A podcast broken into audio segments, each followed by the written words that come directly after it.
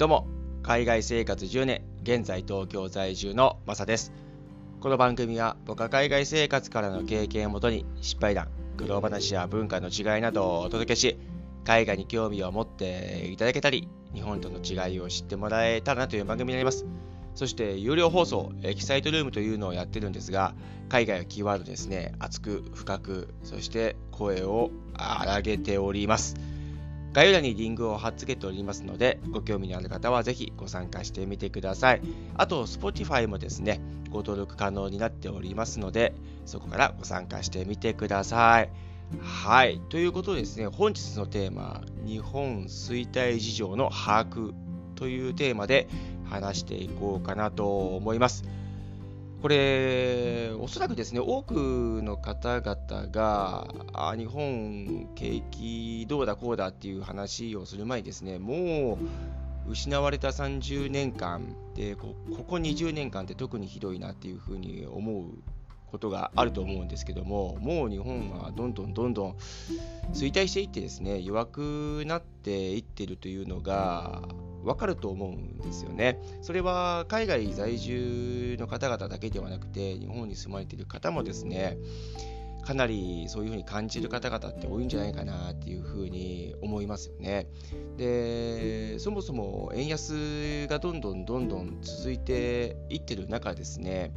そういう思いというのはもっと強くなっていってると思いますしそういう株式だとかですねそういうのも見てももう以前よりか悪化していってるのはもう目に見えてるじゃないですか。でそもそもインフレというものがですねもうここ何十年間行われてなかったんですが自動にですね今インフレが起こっていっててますよね。それはロシアとウクライナの戦争がきっかけというのもあるかもしれないですけども、その影響でですね、物価がどんどんどんどん高くなっていってるという現状が日本では起こってるわけなんですよね。で、その中でインフレっていうのは物価が高くなっていくにつれて給料も上がっていってると思うんですね。本当にこう激なインフレではなくてですね少しずつ少しずつのインフレはすごく経済効果にいい影響を与えているのかなというふうに思うんですけども日本の場合は今は全然違ってですね事情が。インフレは起こってるんですけども、物価がどんどん高くなっていってる現状がありつつも、給料が全く上がってないっていうところの現状もあるわけなんですよね。で、ある時にですね、僕、日本に帰ってきたのが、7月の7日に帰ってきたんですけども、その後友達とですね、飲んだりしてるわけなんですけども、まあ帰ったといってもまだ2日目ですか、3日目ですか。えー、今日は7月の9日、2日目ですね、すいません。なので、あんまりですね、こう友達と飲む機会っていうのは、そのレ連チャンで飲みに行くようなことというのはないんだろうなというふうにちょっと思ったんですが、実は2日連続飲みに行っておりましてですね 今日もちょっと飲み行こうかなっていう和食がうまいんですよ。ね、何の話っていう感じなんですけども、すいません。で、友達とその時飲んでる時にですね、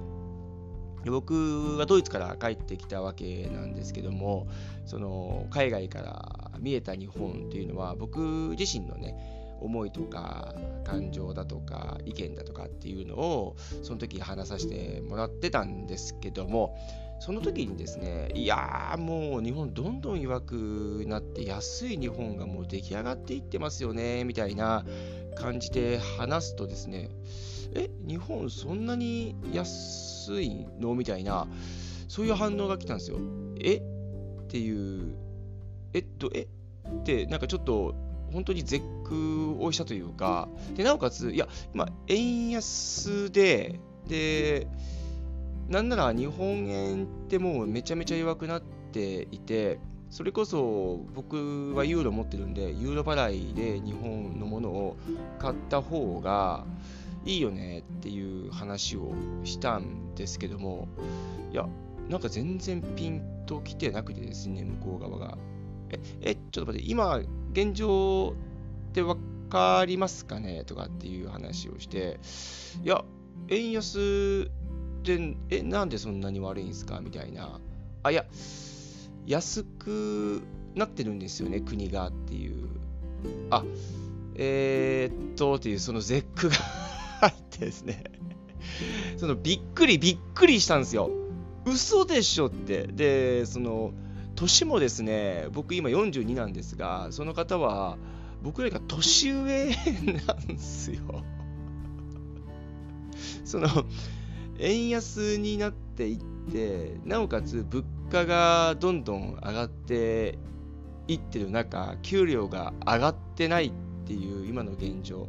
ものすごくやばいっすよねってこれ分かりますよね聞かれてる方々多くの視聴者さんとかですねそういうリスナーさんの方々というのは聞かれてもああそうだよねっていうふうになると思うんですよ。ドイツいる時ってそういう反応なかったのでちょっとびっくりしてでに日本に住んでても多分それってわかると思うんですよね。本気でびっくりしたプラスえその現状がわからない今のことのそのもうこれなんすかね。いやほんま絶句しましたね。いやーそえそんなことを今そういう人って多いんすか？みたいな。この今の現状ってえどえどう思いますかっていうふうに言うといやまあ今のままいけばいいんじゃないかな。いや今の言ったらも今のままで言ったらもっと悪くなるよって。その一人一人の意識というのはまず大事かなというふうに思うんですけどもいやーもう全くそこそういうことに関してはノータッチな人はいるんだなっていうそれが今の日本の現状だと思いましたしそういう人たちばっかりではないというのはもちろんね分かるんですけどもそういう人たちもいるんだっていうその今の現状がどれだけ日本に対して悪いのかっていうのが分かってない40代半ばから後半にかけてそういう人たちいるんだっていうのが分かったという話ですね。把握した方がいいんじゃないっ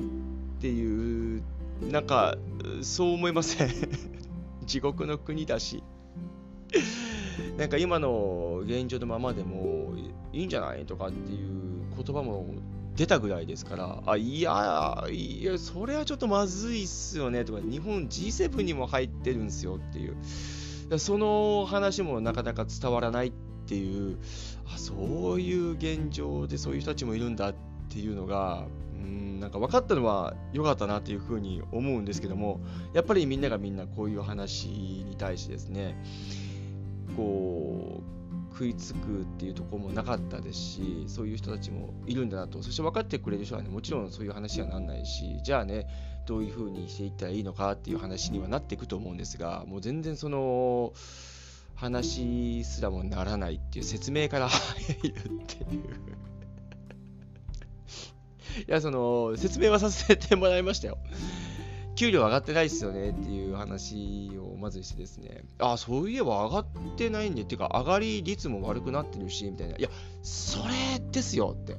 で、物価上がってんすよって。その今までの給料の今までの物価で生活が成り立ってたわけじゃないですかそれで給料が変わらなくて物価が高くなっていくと生活が成り立たなくなって行く可能性が大ですよねとかっていうなんかそういう話を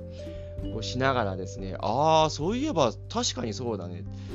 いやそうなんですよっていうね。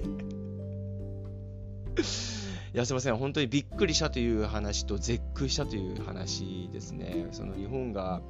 衰退していってる事情の把握をですね今しっかりこうあまりこう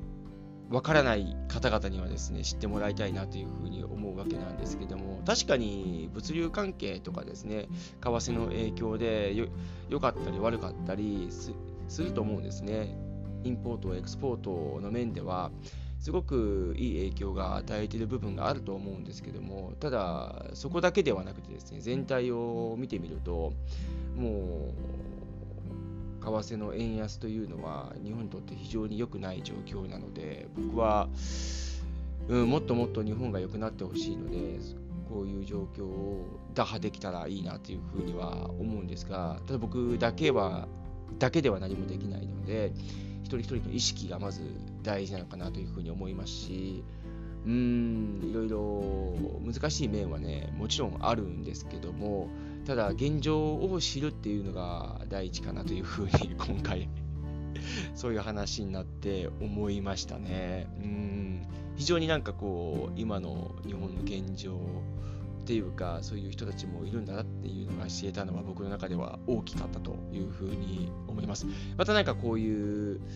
話がねあればここでシェアをさせてもらいたいなというふうに思うんですが当然海外に出てる方そして日本で海外の経験がない方の意見というのはね違う部分があると思うんですがただ日本に対してのうん今の状況でやばいなっていうふうに思う人というのはこれは日本だけではなくてグローバルで見てもうん共通する部分じゃないかなっていうふうに僕は思うのでそういうことを知ってもらいたいなっていうのも僕の中ではありますねはい今日はですね日本衰退事情の把握というテーマで話させてもらいましたけどもそういう方々もね、もし今後現れましたら僕は丁寧に説明をしていきたいなというふうに思っております。はい、今日はどうもありがとうございました。それでは素敵な週末をお過ごしください。ではまた次回の放送で。チャオ